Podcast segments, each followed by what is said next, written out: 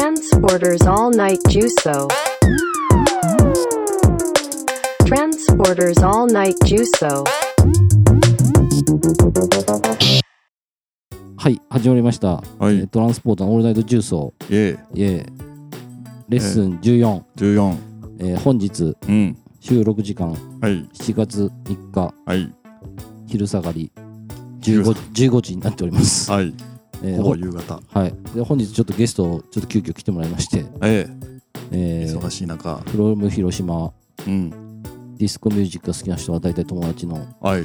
えー前田秀和さんことヒデマンを、えーゲストにゲストに来てもらってますけど。ヒデザマン若若干緊張してる。え緊張してる。急に？さっきまであんだけ饒舌やったのに。そうっすかあどうもこんにちは。ようやく。ようやくね、うん。いやいやいやすいませんね。すいませんね。いやいやわざわざ重曹。まで。重曹まで。断ったんですけどね。あそう。はい。断ったんですか？そうですね。うーん。あんまりちょっと人前で喋るのがあんまり。急に出てくれることになったんですね。はい。うん。そうそう。前田さんとうん。私たちつながれてたら、えっとまあ昔からのうん。友達、はい。うん友達で、まあ、前田さんが昔、D、DJ とかやってて。うん。そその時から結構ねももともとあれでしょ？大学あ私は大学の、ね、友達なんですけど、ううん。んそこで出会ったんですか？いや97年のね。97年から、ってことはもうかれこれ223年？25年 ?25 か。うん。25年かも。10 18から知り合いでしょ？ういいな18からしああ大学で。大学で知り合ってから。急にな仲良くなったんですか？そう夏休み終わったってうん。冬ぐらいかな。うん。そう冬も買い物ししに行くときにええ。あのおしゃれなやついやいやいやちょっと店連れてってもらおうって。あケースオブインサニティのウエストバッグ持ってるしちょっとこれどこどこで売ってんのって聞いたらうんああまあ梅田で 公園があるんだよ。超えたら。ま あマジで？最初そんなんだっけ？俺っち俺っちみたいなやつらが入ってる建物あるから。まあそれあの梅田のプレイなんですけどね。ああああありましたね。梅田プレイし覚えてる？あああったあった。でそこでまあもう一人西君っていう共通の友達がいてうん。3人で買い物うん。梅田のうん。阪急マックで待ち合わせしたして買い物行く予定がその西君が大幅に遅れてきてうん。その間俺とミツ君ミツ2人で。うん。あんまり知らないけどまあそこでちょっとで深ま深まったみたいな。あちょうどあの「トイ・ストーリー」のバリューセットの時代、ああよくそんな覚えてるな。白雪姫ともらってたああ。たま共通の友人がおったんですね。うん、西君がそうそうそう。二人をつなげたみたいな感じですか？まあもう、まあ、西君がバンドミツとやっててあうん。ーあえあの伝説の。そうそうエアラインズの。はいはいはいはい。そうっすね。ベースやってたんですよね。トランスポーターさんが。あ昔ね。ほんと昔ですけど、うん。この バンドの話は多くは語らないですね。バンいやバンドでやっぱやってる人いたら全然俺なんてやってるに入らないからあんなの。結構有名やったんじゃないですかいや有名じゃないよ本当に。あそう。うん。まあそこで出会って。まあそこからまあ仲良くさせてもらってるんですうけどん。まあ前田さんって言ったらわりかしこうその当時からはい。ブレずにこう、ディスコミュージックみたいなのが好きで。そうですね。うん。いやだってねうん。あのーその90あれ8年？とか99年ぐらいってうん。結構みんなねメロコアとかそんなのああ聞いてたけど前田さんブレずにその時をああディスコ？ディスク、えー当時はベルファーレでしたねあうの、ん CD ジュリアナ東京シリーズがあってうん。でジュリアナがなくななくなってうん。ベルファーレができてそのベルファーレのうん。コンピレーション CD あノンストップミックスのあその CD をもう常に買ってましたね。それ一番最初に何、うん。どうどういう出会いしたわけ何歳ぐらいの時にそのそういう音楽っていうの？ダンスミュージックダンスミュージックの出会いって。う、ん。いやもともとうん。うん高校入る時にうん。ちょっと高校生になるから おしゃれな音楽を聴かないといけない。あああえそれまでは何聞いてたの？でそれまではまああの、まあ、プリンセスプリンセスとかあとまあ結構あの女性アイドルが好きで。確かに。ボボム買ってたんだそうそうそう。あと菅野美穂のデビューシングルとかももちろん買いましたし。へえええあるんや菅野美穂デビューシングルいいの？いやえーっとそういうなんかちょっとおしゃれな感じじゃない。いや全然違います、全然ちゃうんだ、はい、あー。恋をしようっていう曲なんですけどね。それ誰誰が作ったんですか？いやいやもうそういうのも全然そんな時代じゃないんで、えクレジットはチェックしてなかはい。った、あ全然あのユーストリームにもありますんで皆さんチェックしてもらえれば。YouTube じゃん。ユユーストにあるんですか？まあ YouTube にもあるんでしょうね。多分。ユーストリーム？違う違う違う。Spotify にありますあそうああいや ユーストでしかない。いやいやユーストリーム自体がねえよもう。全然気軽に聞かれへんやんと思って、えだからそれで？おじゃそれで高校入るときにうん。洋楽を聴こう。ああ意識的に。でうん、当時あの J リーグに森敦彦っていうドレッドヘアのキーパーがいたんです痛い痛い痛い痛い痛い痛い痛い痛い。で彼の影響もあってちょっとレゲエを聴こう。ああレゲエ。ああああああああでそれでタワレコ行ってレゲエ100%の CD を手に取るわけですよ。うんあああ今うちにあるやつ。あそうそうああ。れはもうあの中古で買い直してる買い直してるあでそうなんや。そでもねそれ聞いてるとやっぱちょっと体がだるくなってくるんですよね。ちょっと自分とはあんま合ってなかったんでその時に FM をつけたら、うん。あの当時もう ABEX が唯一やってる30分番組うん。あったんですよ。でそれがやってて、うん。あ俺が求めていってた曲はこれだ。音楽はジャンルは。ABEX の洋楽が流れてたのえっとそれはもうジュリアナ・テクノがああ。うん。ジャンル的には何？なん何？ユーロビートになるの？ジュリアナって難しいっすね。難しいよね。ちょっとジュリアナ系まあのまあでもユーロビートな基本はディスコなんや、ディスコ？うん、ではないの。だユーロビート。なんかもともと始まりはハウスとかそういうのを使ってて、あまあ、そこからまあ ABEX が絡んできて ABEX が独自に音楽を作り出していくうーん。あだからまあ洋楽洋楽のように聞こえて、うん。実は国産の曲まあ、ユーロビートもそうなってくるんですけどね、うんで、うん。まあ、そういうちょっと自分は求めてた曲はもうジャンルはこれだと思ってああまた CD 屋に行くんですよ。うん。その時発売されたばっかりのうん。そういうオムニバスの CD があうん。ちょうど ABEX が年に1回東京ドームをうん。ディスコにすると。うん。はでまああのアーティストたちを全部呼んで生音でお立ち台を作ってあ生音なんだ。そう。へでその CD にあの応募券が入ってて、まあ、それを送ったら、うん。まあ、それあの入場券が届いて。あそれは無料無料だったってこと？あもうあのその招待制なんや完全に。イベント自体が。ええすげえやっぱ金持ってた時代だね。うんすごいね。うん。でまあ当時広島なんで、うん。まあ、東京までまあ、行けないじゃないですかだからうん。あ。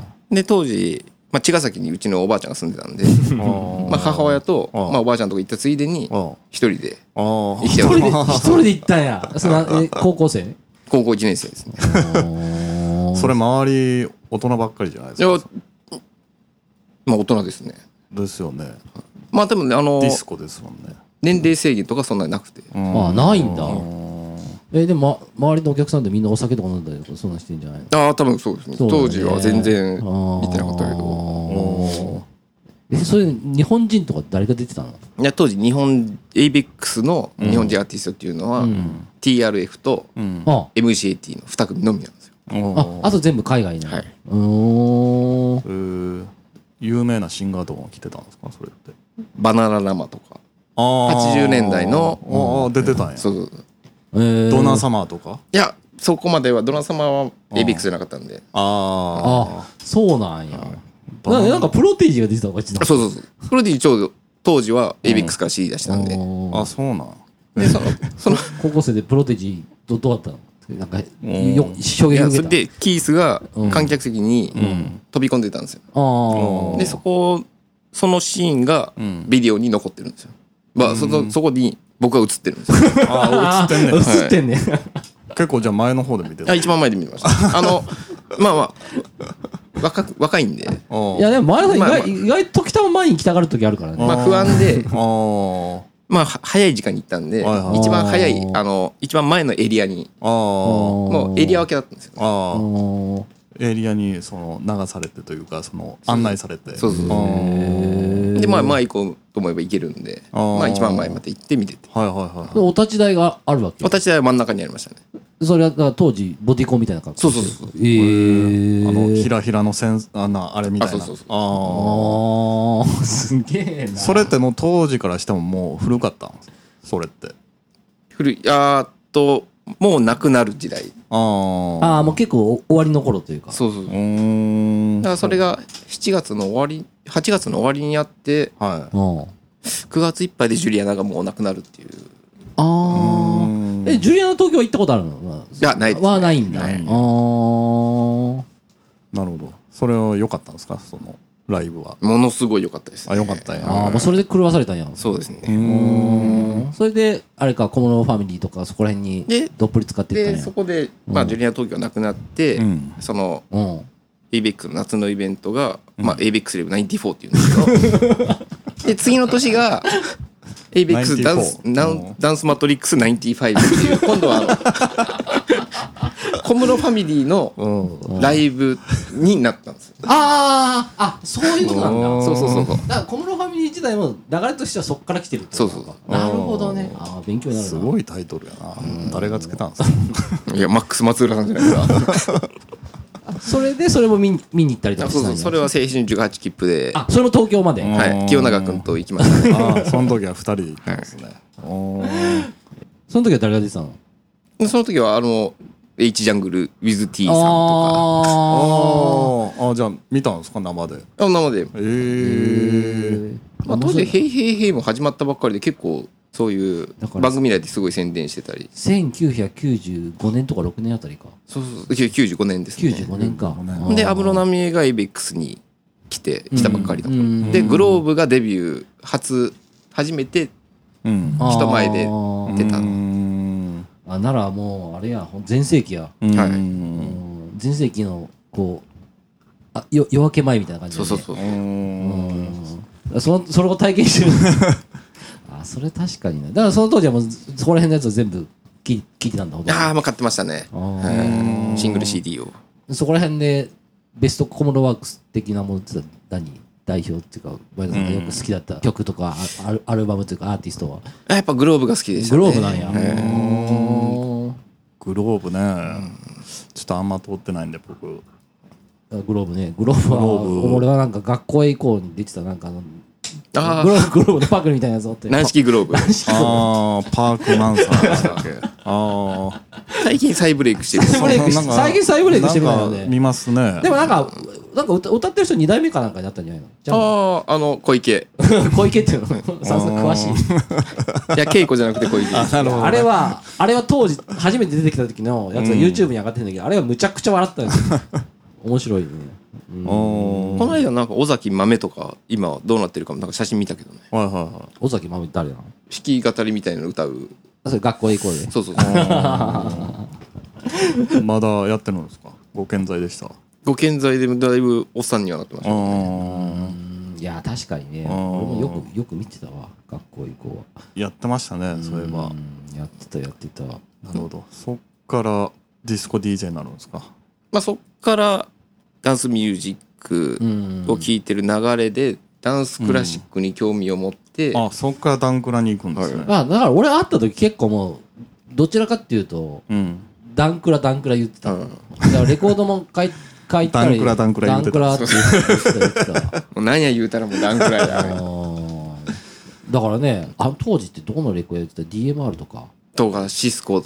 ああそう DMR も今移転前のとこじゃなくてなんかね3ホールの前のそうそうう。ーん。なんかもうすっごいグランカフェがあった、とこの上上にあったぐらいあのうん。だから一緒に行った記憶あるわ。ね、あとキングコングあー。ーキングコングね。キングコングねアメ村アメ村の中に5店舗ぐらいああっったねあのあの当時はね。あったあった。うん今もう1店舗2店舗ぐらい。今はもうあれはあなんでもビッグステップビッグスッテップにこういだけなんちゃう？あれ丸ビルを？なくなっ丸ビルない。丸ビルはでもタワレコなくなったからなくなったんじゃない？多分だけど。えサンホールの横はもうななくなったああそこが移転して移移転してビッグステップなんだ。そうそうそうそうそうそう。えじゃあもう1店舗だけか。だ当時ダンクラで言うたら何を買ってたんですか？ ABBA とかですか？ああ ABBA は ABBA も買ってましたね。 ABBA とか。あと Salsoul レコードうんうん。が好きであの、うんレーベルのもやつは結構集めてましたね。うーん。じゃあもちろんあの電気グルーヴの元ネタの。ああ Spring Rain、うん、あれもチェックはしてたんですか。あの12インチは持ってましたあねー。あの再発版ですけどね。ああいやーマニアックやな。ね当時あの12インチを集めてたんで。12インチってちょっとコスパ悪いですよね。うん。まあ12インチしたら片面1曲しそうそうそうで B 面にまあリミックスとかはい。インストとか。うんそうだよそうねいうのない最近はないんかな。どうなんだろうね12インチシングルっつうのは。12インチシングルって。7インチとかたまに出す人いてますけど。12インチシングルって最近どうなんだろうな。まああるにはあるんじゃないのやっぱ。うん。まあ、12インチの方が音がいいとは言いますけあーってどねいうね。ん。あそうなんですか。うん。7インチじゃなくて？あの、まあ、回転が速いんで、うん。なんか音がいいって俺も聞いたことあるな。シングル？う12インんチシングルの方が。まあなんか当時はだからねレコードのその裏面のリミックスとかをみんなかけたりとかうん。ヒップホップ DJ とかもそうだけどん。なんかもうすごかったもんね。ちょっとイントロが長かったりするんですよね。あうーん。あーいいですね。うん。ロングミックスができるっていうことで。まあでも確かに今だったらデジタル配信だったらね1曲ずつで買うことできるからうん。リミックスだけ買ったらいいもんね。なんか聞き慣れたことあるきもう聞き慣れた曲のうん突然こううんバージョン違いをうん。見つけた時感動しますよね、あああそう。そうですね。あ今だったら結構だってその配信とかでもうん。アーティストが出したら、まあ当時のヒップホップの B 面とかもな何曲かあったけど今だったらなんかデジタルだから6か7ぐらいリミックスがうん。入ってるねシングルとか。そのそのアメアメリカのチャートとかのうん。やつのシングルが出た時のなんか曲を見見たら。配信されてるんですか？あの配信されてる。リミックスとかで。そうか Spotify も結構多いよね。 Spotify 多い。うん。だから俺はなんかだから それ選んだらうん。約1時間ぐらい同じ曲のリミックスが 途中で飽きて結構変えちゃうけど。あー。TM ネットワークはゲットワイルドのあ。リミックスばっかり集めたアルバム出してましたね、あー出したね。えー。誰誰が参加してるの？それっていろいろ多分有それ名な最近？ちょっと前。ちょっと前じゃな。かった5年ぐらい前かな。5年ぐらい前かな。じゃあ中田康隆とか。ですかいやいやあのもう過去に出した。ああやつを？あ新たにじゃなくて。そうそうそう。うん。でもい今でこそリミックスの意味がなんか分かったけど当時あんまり分かってなかったからなんかワイドハウスそういうとこ早かったなってめっちゃ思ったけど。いやあれもうグローブとかうん。でももうすでにリミックスが入ってましたからね。あー。それって完全なるリミックス？完全。なんか元が元を残したリミックスじゃだいぶ元を残してる。ちょっとエクステンデッドミックスみたいな。あはいはいはい そうそういうの多かったですね。よくあるよくあるよくあるうん今リミックス言うたらもうトラックがガラッと変わった感じのやつばっかりですよねなんか。もう原型をとどめてない。ととどめてない。確かにねなんかもうサビの部分だけ永遠にループしてるやつとかあるもんね時 ああちょっとカットアップしたりとかして。だいぶ。うん。なんかそんな前田さんですけど、うん。97年フジロックになぜか行ってるっていう。うん。なんですが。97年言うたら何歳ぐらいですか？だからそのみつくんと会そうやね。って入学してすぐの夏休みあそうや。だって俺、うん。その当時、うん。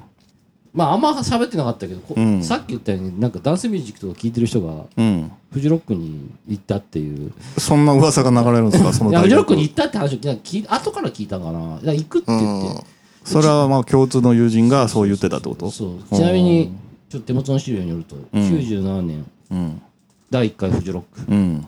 メインステージうん。レッドホットチリチリペッパーズ。おー。レイジ・アゲンスト・ザ・マシーン。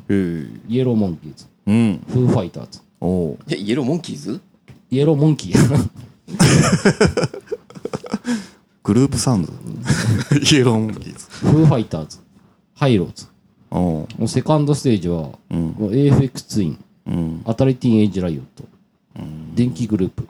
ボアダムス電気グルーヴ ザ・マッドカプセルマーケット。えボアダムスあボアダムスボアも出てるダムスズボンズこれ見に行ってますからね前田さん。おーこれこれきっかけ何なの？きっかけは、僕にもあのいとこがいるんですね、あの12個上の、ん。いとこのお姉さんがいて、ん。その人がそういうイベントが好きで、うん。でたまたまうちの実家に遊びに来た時に、いうん。や今度夏にみんなでこういうイベント行こうと思うけど行くって聞かれて、うん。あんまよく分かってないけど、まあまあ行きますでこの中で前田さん知ってるバンドってあったの当時？あとには電気グループああそうか。見たことなかったんよありますね。あったあの高校生の時にうん。電気グループのん。ライブのバイトをしたんですよ。あ設営とあ警備の。へえあそう広島で？広島で。広島で広島アステールプラザ。へえその時は会ってないですか？電気グループには。いやあ一応合ってますね。合ってる？えああえいやそうなんかえ？設営お疲れ様ですみたいないやそういうのない。ないもちろんないですないの？うんないんや。えハイスタみたいなことはないよ。ハイスターやるんですかそういうの？なんかそんなドキュメンタリーあったよね。ー、あったあったあったあったあった。その設営のスタッフとかにも。先生スタッフのとこに来てね。ああそうなんや。いめっちゃ優しいやよそれはでもないんじゃない？普通。まあ普通はないです。そ そりゃそうでしょ。分かって言ってるんですよまあめっちゃめっちゃいい人だったらねわかんないけど。うん。そんなねライブやってねせ設営してるやつなんか別に興味ないやろ。まあ僕がやるとして。そうそうそあーいや僕やったらおまんじゅう持っていくいくと思うんですよ。一人です一人。お疲れ様です。ありがとうね。大体そういう感じやね。これちななみにもともと2日間行く予定だったの？いやもともともうえっと土曜日のみで。ああ土曜日のみね。広島からみんなで行ったわけなら。いやえっと広島からうん。そのいとこのお姉さんが住んでるん。千葉県の我孫子市まで。あそうなんや、行って。あその人し千葉県に住そうそうんでるんや。でそこから車で。あー。ええあははははははえ苗場じゃないですよね。苗場じゃなくて。天神山スキー場だしであれ山梨県でね一応ね。多分静岡県と山梨県のほんま境目らへんだと思う、うーん。それもうい。なんかね夜出てうん。その2台で。うん。2 台でよ夜2台うでん。夜通し走ってああ。はい会場に着いた。会場に着いて。うん。でその時はもう晴天だったんでね。いやいやいやもうその時はもうちょちょあのね前日にその我孫子の家でうん。そのお姉さんも結構もう当時からもうインターネットやってて。あはあ早っ。早い。そうそうそう。その時になんか天気予報を見たら100%になってて雨が。あ あでその時にあの俺もうサンオイルももうかあのカバンの中入れてああた確かに。前野さんっていうのは昔からサンオイルを塗るで。焼こうと思って。そうそう有名ですかで着いたらもうすごい渋滞でああそうなんや。会場に行くまでに。行くまでに。もうすごい路上駐車が多くてあなんあかバスが行けないとか。あはいはいはあははあそれ駐車場からバスだったの？駐車場かバス。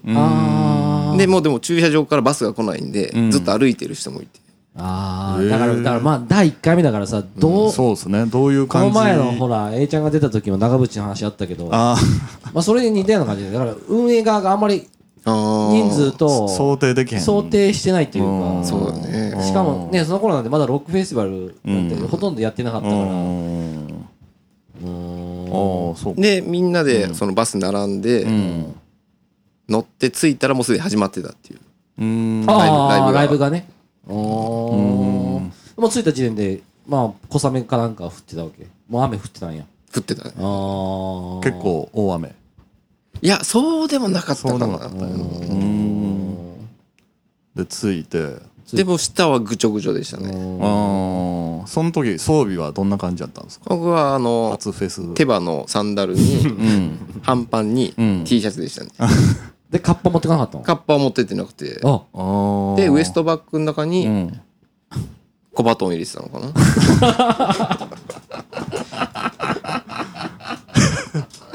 いやおもろいね。めちゃくちゃ受けていやるやんえでもやっぱあれだよね。本当に今でこそみんなカッパとか持ってくけど、うん。やっぱそれがねそあーの知識がやっぱり当時はそれはなんかよく言うもんね。あでそれで会場に着いて最初カッパなしでいてたらうん。いたらうん。お姉さんがうん。デニールガッパをどっかも買ってきてうん。でクリもううん。来て。来て。うん。ですげえもう下ぐちゅぐちゅでうん。めちゃくちゃ眠いのにうん寝れないっていう。あああ夜夜に？いやえっとそのライブ中。ああライブ中。あ それはお姉さんとかはガンガン前の方行ってたの？多分言ってたと思う。ああもうバラ別々そうバラバああラでそうなんだ。うん。なんか俺そのお姉さんの写真かなんか見せてもらってあることあるけど、相当いかつそうなお姉さん。ああああそうそうだってえ海外住んでるんじゃないですか今。あでも昔海外住んでて、うん。日本帰ってきて、だうん。からたまに何年かに一回うん。あ会ったりとか。ああえー、で昔は心斎橋のあのクラブで偶然会ったりとか。うーん。えー、結構フまあァンキーなもう感じの人。はい。かなりファンキーいやなんかだから意外だったもん。あー。お前さんの家ってなんかすげえいいいい家庭のイメージがあったお姉さんだけが。お姉さん。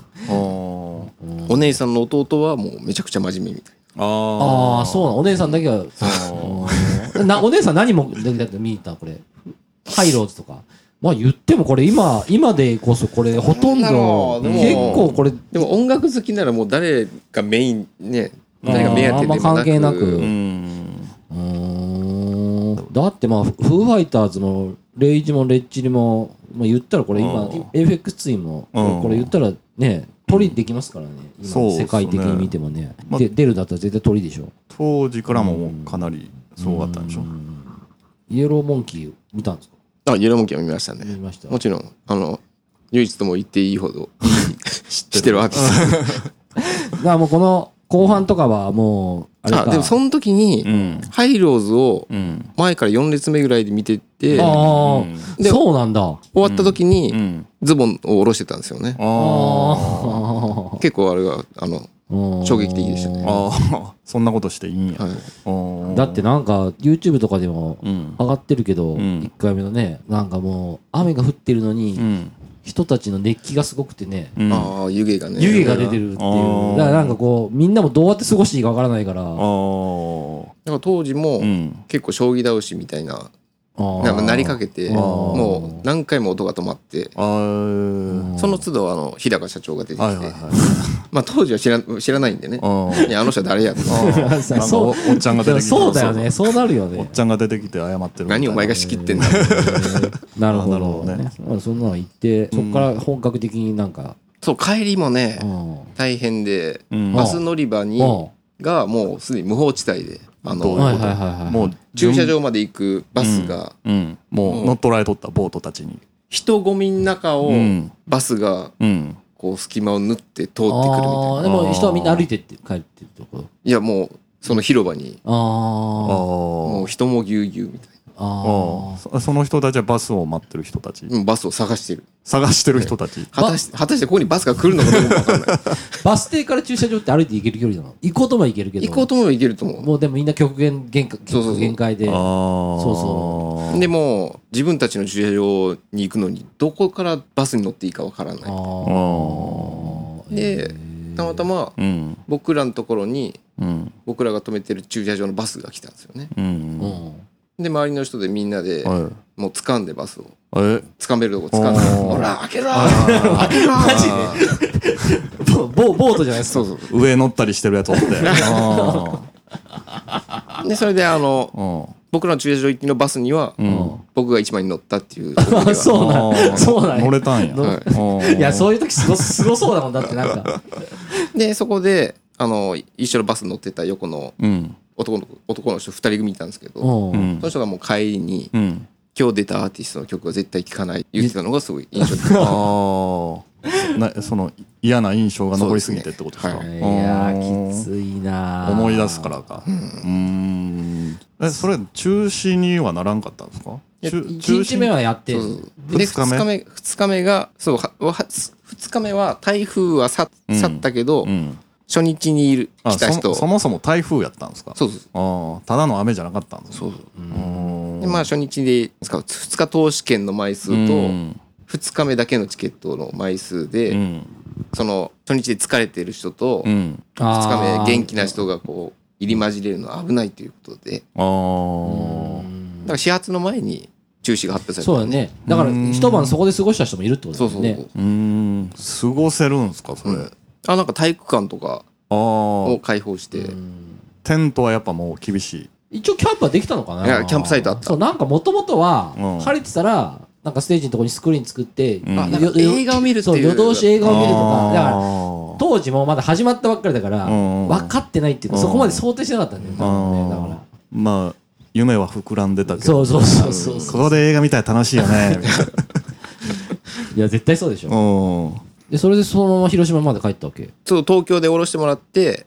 うわ過酷すぎる。で膝まで泥だらけの状態で新幹線乗って。いや言っえてお姉さんの家でお風呂とかは入らせてくれへんかったの？いや俺はちょっとねうん。その次の日はうん。鈴鹿8時間耐久ロードレースの 中継を見るために。あ どんだけハード まあ確かに。今でこそあんま8体聞かなかったけどうん。俺出会った当初よう8体言ってたも8体っていうんん、ですか？うん、8時間耐久レース。まあ、当時はねあのまあいろいろあってこうちょっとオートバイレースがすごい盛り上がった時期でもあったんで、うん。まあ見ててもすごい楽しかったですね。そそれ家で見るって家でもちろん。それ8時間見るんですか？そうですね。えまあ。おう。ノー編集ってこと？の編集は生中継。ああえ今も中継で見てんの？いや今今はちょっと2年間なかったけどその前の年はうん。もちろん現地であ現地で見てる、はい。現地で8時間。うんえーっとその時は何時間？ゴール前30ゴール30分前で家に帰りましたけど。どういうこと？じゃどういうこと。それあ7時間半は見たってことですか？まあでもあのスタスタートのうん。3時間前には現地に着いてますからね。おー。ああそういうことか。いや別にだからって最後まで見たらいいじゃないですか？関係ない。でも最後の最後でこう、うんトップのはいはい。選手が転ぶっていうああそこを一番逃してしまうっていうね。それで見る気がななくなったってことですか？どど ええこれ何の話？いやいやわからないです。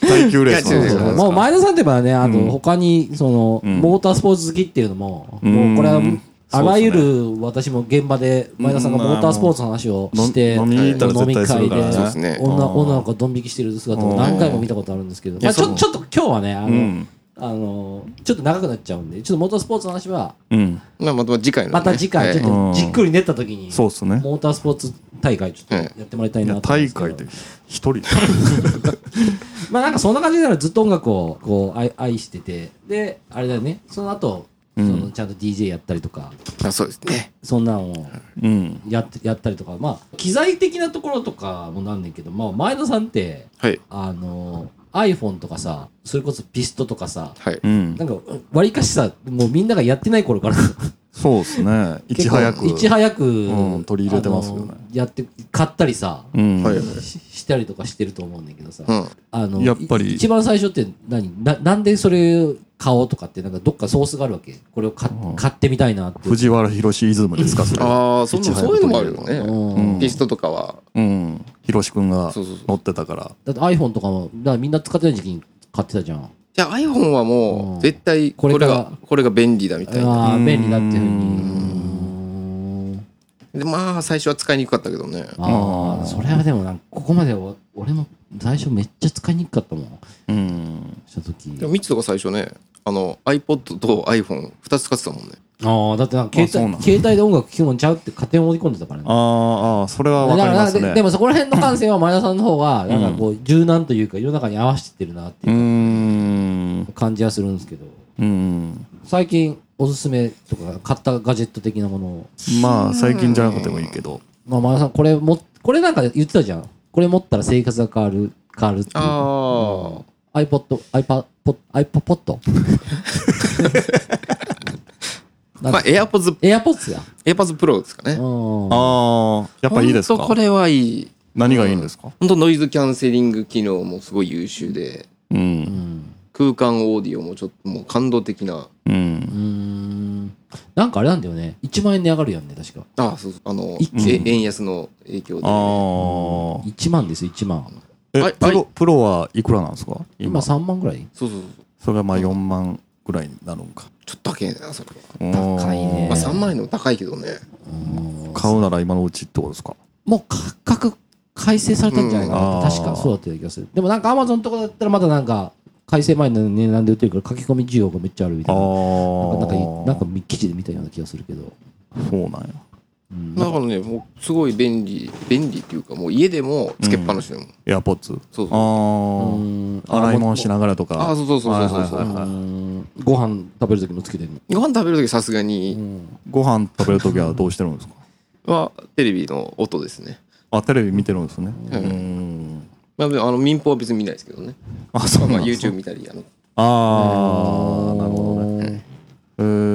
まあ昔買ってまだいまだに使ってるっていうやつはあるんですか？アップルウォッチとかは？どうアップルウォッチもアップルウォッチ Apple Watch はエアポッズプロうん。iPhone うん。この3つがあって初めてこれがもすべて成り立ってるね。すべてそうそうそう。扉が開くその3種の神器。アップルウォッチは何がいいの？これ買って生活がどこが変わったの？う生活は変わんないよ。生活がない。の何がいいの？便利 ?LINE が見れるとかあ LINE も見れますね、はいはいはい。あとはあの時間がわかるっていうね。時間の管理がこうでそこは盲点でしたね。まああとはあの、うん。iPhone もこれで調コンコントロールできるんで、ん。まあ、iPhone でこうねかけてる音楽とかも、うん。ここに表示されてこれで曲をップできたりとか、うん、でも手も手元に iPhone にやってこうやってやったんじゃないいやそれカバンの中入れてたりポケットに入れてたり。あー。それはまあ確かに便利ですね。まあ、あとこあのアップローチ自体にダウンロードしてここから音楽聴くことも可能なんで。あそうなんだ。えそそうなのっからだからそっから Bluetooth だからラランニングする時とかは iPhone は家に置いて、うん。アップルウォッチと AirPods Pro だけでこう。うん。あとなんかあれなんだよね。すごい何何歩歩いたとかなんかそんなのも出るんじゃないの？そういうあもうそそれ何が iPhone と違うのは何があるの？そのあ心拍数うん。も全部出ますね。全部で、はい。うんただまあ自分の心拍数見てみたいと思うぐらいで。だからなんやねんみたいな。いやだから前田さんなんであのさそれこそさ、うん。さっき言ったピストとかも iPhone もそうだけど、うん。あとあれも早かったよね。あのナイキのさ。ああナイキプラス。ナイキプラスって昔靴の中にチップ入れるやつがあってはいはいはいはい。それもわりかし早い段階ねでそうそう。なんか言った。らそれそれと iPhone を連動させて、うん。あの時ね iPhone じゃなくてもう iPod だったね。あそう。iPod に受信機つけて。そうそうそうそう。今なんてうん。買わなくてもね全然これできるし。そうですね。うん。だってあのチップが入る入る用の靴を買わないといけなかったもね。そうんそうそうそうそうそうあそうそう早いなと思って。いやそういうのを試したいっていうの。が試したい。からね一番試したい。あーなるほどね。ね今なんかこれ今後欲しいなと思ってるの何が欲しいの？これ買うんちゃうかなみたいな。ちょっといきなり言われてもね。何かなちょっと思い出したらまた。なんか買って失敗したやつとかあります？それたくさんありますね。あーやっぱ失敗が多いですか？はい。どどんなもんだとよしこれこれはちょっと必要なかったっていう。う、ん。何があるかな？あるでしょいっぱい。いやいっぱいありすぎて。うん。なんか昨日言ってたやつが恭平の新しい機材のなんかああいらない。もうあんもう新しい機材新しい機材の4個くらい前のやつ持ってたって言ってたじゃん。あのあー。基本的にその機材とかも、うん。あこの機材やったら、うん。こんな曲作れて、うん。こんなんできんねんやって思って、うん。思って買う。けど、うん。結局何を作っていいか分かんないし。結局買ったことに満足しちゃって。ああまあそれあるあるですね。まあエフェクターとかも買ってははい。売り。もうもうエフェクターはあエフェクターかかったあこんな感じか、そのプレイ中に使おうと思って買うんですか？そうそうそう。だから実際使うんですかそれ？使わないです、使わないです、家でちょいポンポンやってみてああこんなもんかみたいな。あれはターンテーブルとパソコンをこう一体化させるライライブスクラッチだっけ？あああのスクラッチライブ。スクラッチライブって今うん現場で使ってる人結構いるの？セラートスクラッチ。いやもういないでしょ。いないんだそもそもアナログの探偵がもうないからか。ないんじゃないですか？今はもうねパイオニアのあの USB のああれーに全部変わっちゃって。あーそれ欲しいですけどね。ああ一体型のやつ？でも買ってやるかって言ったらちょっともう家で多分やることないかなあー。ああれなんか前前前田さんこの前イベントで使ったって言ってたけど、うん。でピッチが結構自自然に合うっていう。そうなんです。ー相当結構正確に？正確に。うん。まあ CDJ もそうなんですけどね。あうのんかけてる曲の BPM が出るん出るね。でまずそこを合わせ合わせたらうん。もう今精度がいいんで。うんほぼほぼ一回曲合わせるともうそこがずれることがない。でも頭出しは自分でやるんですよ。あもちろん。ポンってはい多少の修正はいる。でも頭出しの位置をこう移動できるのか。それがでもタイミングがあるでしょ。でもポンって出す。でもそれってうん。別にコンピューターで補正しようともできるじまあ補正してくれんのその。ゃんあ補正できるモードがあるんだと思う。うーん。あー。なるほどね。うーんだから自動で再生されるわけじゃないではない。うん。そこはやっぱそこの修正は多少はあもうもちろんあのいるっていうことですね。あのフェードインフェードアウトじゃなくてやっぱり曲のどこで入れるとかそういうのはやっぱ考えてやらないと。うーんなるほどね。ちちょっと触ってみ見見たことないからわかんないけどね。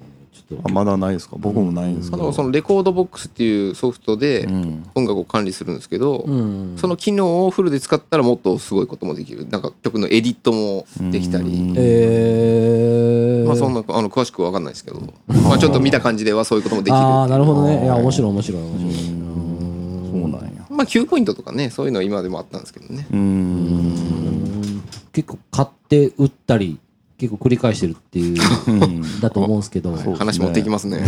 いやそれよく言われんねん。一応時間コントロールしないそうそうそう。進行してるから。ねそうそうそう。うん。断捨離。はいはい。最近、うん。あらゆるものを、はいえー某メルカリサイトではいはいはい。売ったり、うんえーあらゆる人にあの売りつけたり、うん。まあまあそうですね。勝手に、はいはい。勝手にわわ今日我が家のボックスとかなんかいろいろ持ってきてもらったんですけど。あまあ人ん家に勝手に置いて帰って。置いて帰るっていう自分が。必要になったらこれ前の俺があげたやつじゃないかなって思って。それあるそれあるそれまある。また持って帰るとうん貸し倉庫みたいな感じそうそう。っていうのでまあ断捨離をしてるみたいなんですけど。うん。これきっかけなんなの？きっかけはうん。そのやっぱりもう今の家に物が溢れすぎてうん。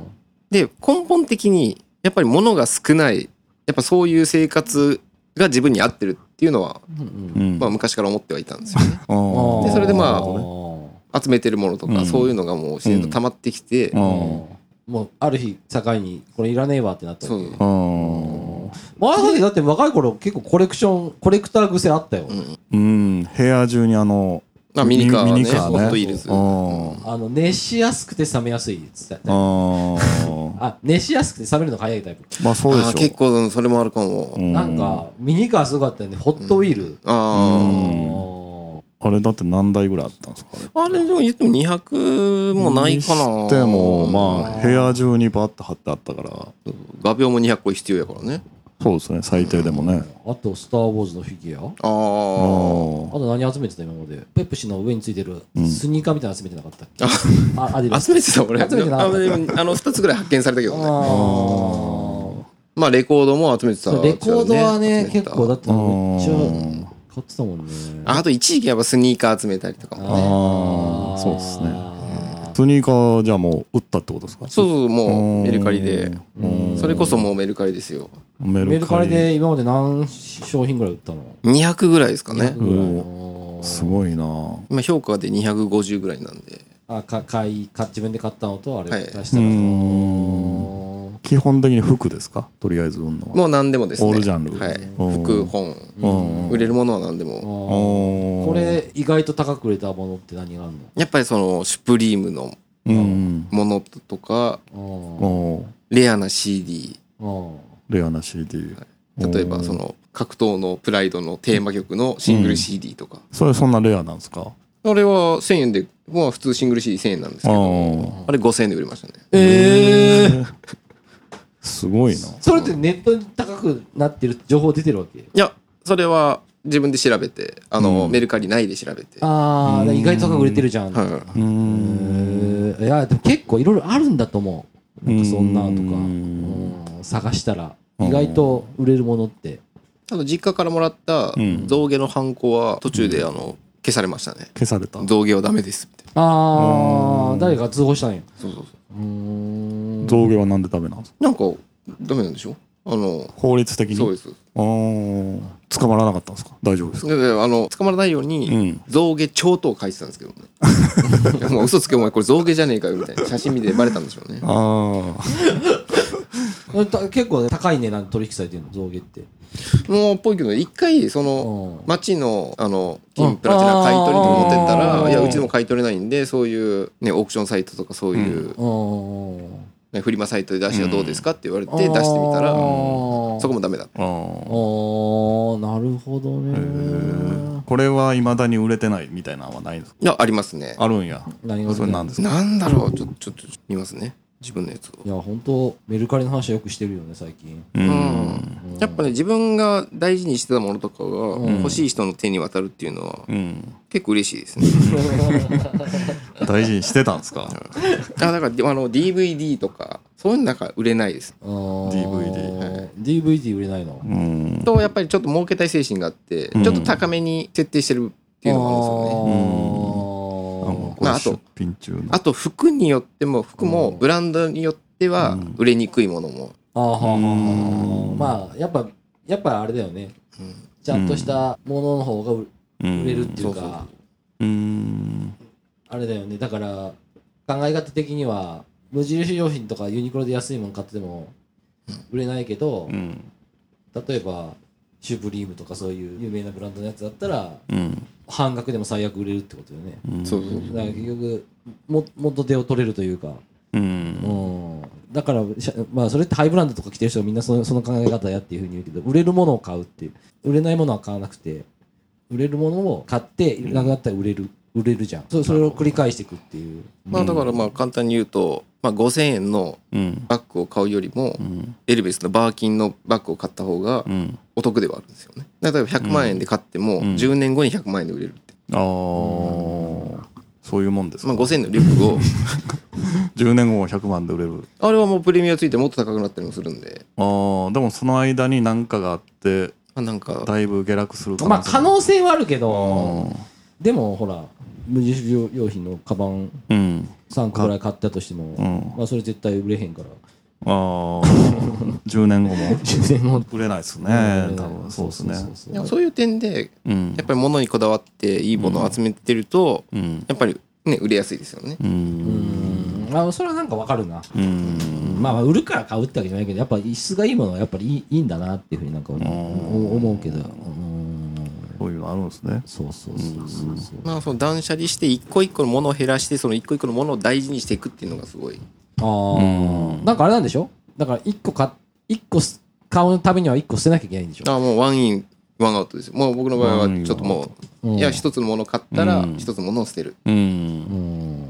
まあ、まあ僕は一応一つ買ったら二つ捨てるっていうのを心がけてるんで。ああそうなんですか。うん。うん。まあ逆に言ったらそれ買わなくなるもんねそしたら。うん。うんだからまあ入れ替えですよね。うんまあそのものがダメになったら代わりのものを買う。ああでもうちょっともっと上質なものを質を上げていく。うん服とか全然買ってないですか今？まあそうだね。うんまあ服も結構持ってて、うんまあ自分の服を見直した時にまだ使えるじゃんっていう服が結構あったんで、今それ着てる状態ですね。あーああなるほどねまあまあなんかね眠らせて使うっていうの結構あるもんね。うん。なんかそうですね。サイズ感もね。サイズ感がちょうど良くなる時もありますもんね。置いといたら。うん。うん。まあ時代がね時代が。確かに確かに。うん。まあ明らかにいらないものはね、さもうさっさと手放しちゃうのが一番。ああこの今このスタジオでうん。ドアンスポーツスタジオでいらないもんって何ですかこれ？やっぱ本ですね。え本？はい。あ本本か。本か。まあ DVD もそうあの自分がまあ本とかでも例えばどこに何があるって自分で管理できないものって多分いらないと思うんですよね。うーんなるほどねでこの DVD ともう次もういつ見ま見たんですか？みたいな。まあまあ DVD 確かにはな確かにな。見恭平から借りたやつもあるし。なんか俺貸してました。あ水曜どうでしょう？まだ見てないし。なんあならそのロード・オブ・ザ・リングの DVD がうん。メルカリでうん。1個300円でう売ってたのねん。うん。ちょっとこれ全部揃えようと思って。ああ なんで？いやでもそうでもまあその場合1うん。買っちゃったああ買ったんですね。個300円で全部揃えて、うん。まあ、全部まとめてうまた売っちゃったらいいんで。ああなるほどね。いやいやでもさあのさっきの売れる話売れる売れない売れる話じゃないけどさはい。そのさまあ当たり前なんだけどうん。ロード・オブ・ザ・リングとかさやっぱさ人気があったから DVD が多分大量に流出してるのだだからファイナルファンタジーとかもさ人ゲーゲームもそうだけどさうん。あのやっぱむちゃくちゃ売れたソフトってもう中古価格ってもう100円とか50円とか、うん。まあ、CD とかもそうだと思うけど、うん。こんなのがだからめちゃくちゃ安い安いね。だからへ、変にやっぱり数が少ないやつの方がうん。さっきの話ないけど後から売れるっていうか、ううん。ん、まあレアですもんねレアなののはね確かにあるのかなっていうふうに思うんですけど。逆にだから何をメルカリで買ってんの？その50個買った中で何、うん。などんなもん買ったの？本とか。買買ってるんや買うんかい。まあ基本的に本ですね。あとずっと探してるものがああった。ああとあの昔から探してた CD とか、うん。そう何の CD があったの？メルカリにねエンマハウスですよ。エンマハウス。あー。あそれ安くあった？いやいや安くはないですけど。やっぱりちょっとプレあのちょっとプレミアがついてるあー。例えばそのエンマハウスのワンツーとか。あー。もう昔から欲しいもうけどなかなか。全然ないんやっぱり。あのもう廃売になってるんで、ああそういうの一枚何円だったの？えー、3000円と2000円。あああでもまあまあまあまあまあまあ。スニーカーのプレネにプレネに比べたら全然。もう全然それは、まあまあそうっすねうんいやースニーカーも買いましたね。ニューバランス？えっとナイキのフラグメントの、おあそれもあのプレネで買ったってこと？そうそうそうそのスニーカーズの抽選で外れたんで、うん。うんそのスニーカーズで買ってすぐ載せる人ってあたくさんいるんですあよー。転売してる人もうその人たちから買うっていう。うん。それはそれは出た当時と今だったらどうなってんの？えっと出た当時の方が高いですね。ああそうなんだ。今ちょっと落ちてきてる。はい。うー。んそれプラス何本ぐらいで買ったの？2万ちょい。あ2万ちょい。プラス2万2万高く買ったと？そう。だから京平さんの機材と一緒ですよ。ああ僕もそうですね。1万高く買いました。ねだからその靴もうん。一度も履いてないんでうん。うんもしかしたらまた出品するかもしれない。え？でもちょっと当時よりは下がっちゃってるんか。そうね。まあまあでもあれね株みたいな感じでねこう変動するからねスニーカーはねなんかの表紙でまた上がるかもしれないし誰か芸能人にうん手真似し履いてもらったんじゃないの？あいやいや。俺が？俺が？でもいやいやでもいどうやって？いやガーシーさんに頼んで。あしでもやヤマピーとか履いてそうじゃんなんかその。なんか藤原宏ヤマピーと仲良くないそうそうなの？なんかそうそうそう。なんか出てくんの？インスタとかにインスタかわかんないけどうん。なんか CD のジャケットとかやってなかったっけ？確か。なんかそんなのやってた気がする。ヤヤマピーの？うん。ひろしくんが？うん。確かそうだったと思う。ええ。ヤマピーじゃなかったらごめん。でもだジャニーズの誰かそこら辺の人。あそうなのうん。秋山君じゃなくて。